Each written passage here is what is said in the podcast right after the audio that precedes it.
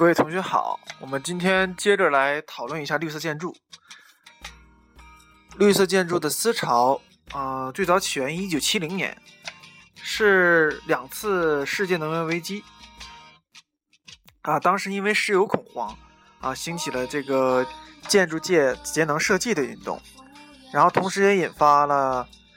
能那个低能源建筑和诱导式太阳能住宅。生态建筑以及乡土建筑的这些各种全新的环境设计思潮，这是我们啊近两年建筑学院各个各大高校也是呃特别注重的一个方向。一九七零年，我们的这个全球经济达到一个特别空前的一种繁荣状态，然后大家都在以这种啊鼓励消费、刺激建设的这种这个背景下。啊，甚至有人说，呃，消费就是美德。啊，我记得那时候可能就是，呃，我们大量都在啊频繁的建设，尤其是发达国家正在啊快速建设自己的这个国家，而我们呢，呃，我们国家呢也正在朝这个三个现代化而努力。啊，建筑设计是朝什么呢？朝这个全面的机械化、设备化的这种模式而努力。啊，那时候我们说，呃，我们记得，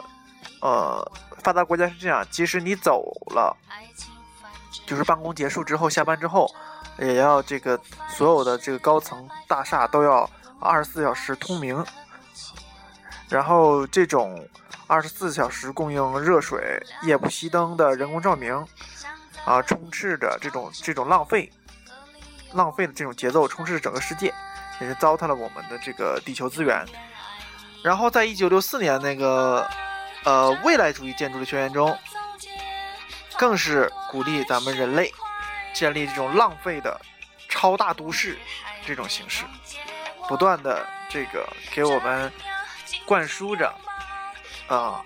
能源是无限的这种错误的理论。呃，到了一九七二年，罗马俱乐部发表了一部这个成长的极限的大作。呃，他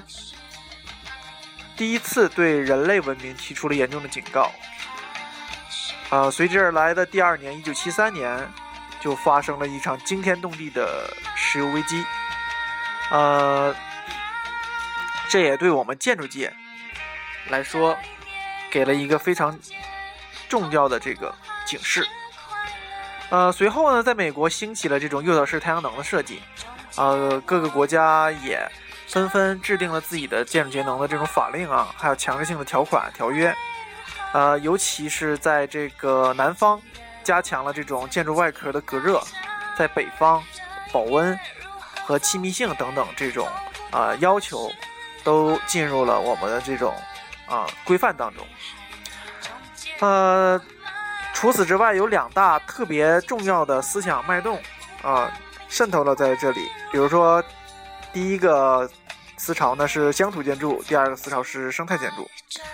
乡土建筑呢，乡乡土建筑呢，是因为这个能源危机的冲击而不满于现代建筑的一味追求巨型化、设备化，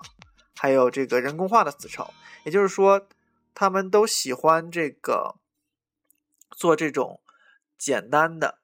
这种，啊，顺应自然、顺应风土，也就是说，我们后来啊特别喜欢的这种风土建筑。呃，乡土建筑，嗯，受到大家影响的著作呢是这个伯纳德·鲁多夫斯基的名著《没有建筑师的建筑》。啊，我记得这本书我在读的时候也有一些印象。还有，而且在这个网络上有很多这种图片，没有建筑师的建筑，就是拍各地的这种啊传统民居啊原始建筑，呃，他们都不属于我们建筑师设计的，都是因为这些工匠啊，还有这些当地的居民自然而然形成的这种啊风格，所以没有建筑师的建筑这本书，我们的印象非常深刻。我相信大家有很多同学还有朋友都看过这本书。呃，在我国呢，像这种，呃，乡土建筑，比如这个中国这个吊脚楼民居啊，还有日本的合掌式民居啊，印度尼西亚的这个长吉短檐的甘蓝民居啊等等，都是这种乡土建筑。啊，另外一种呢是叫生态建筑。生态建筑呢，我们现在比较呃提倡的是生态建筑学，不管是建筑还是城市设计啊，都已经引入这种生态建筑的这种啊思潮。啊，它是呃在这个芝加哥的这个研究中有这种研究，是采用这种覆土建筑啊，还有温室蓄热墙、草皮屋顶。还有这种风车、太阳能，都是这种这种被动式，能尽量利用，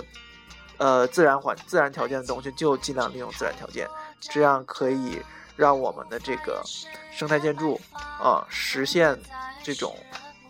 呃能源循环利用的这种要求，可以减低碳的排放量，减少地球的这种温室效应，这就是这个生态建筑。其实就是我们日后的绿色建筑的一个啊前身了。好，那我们今天的这个呃小调侃就说到这里，回头我们会继续为大家来说这个绿色建筑的。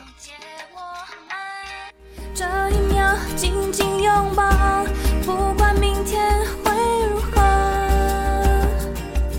倒数计时已经开始。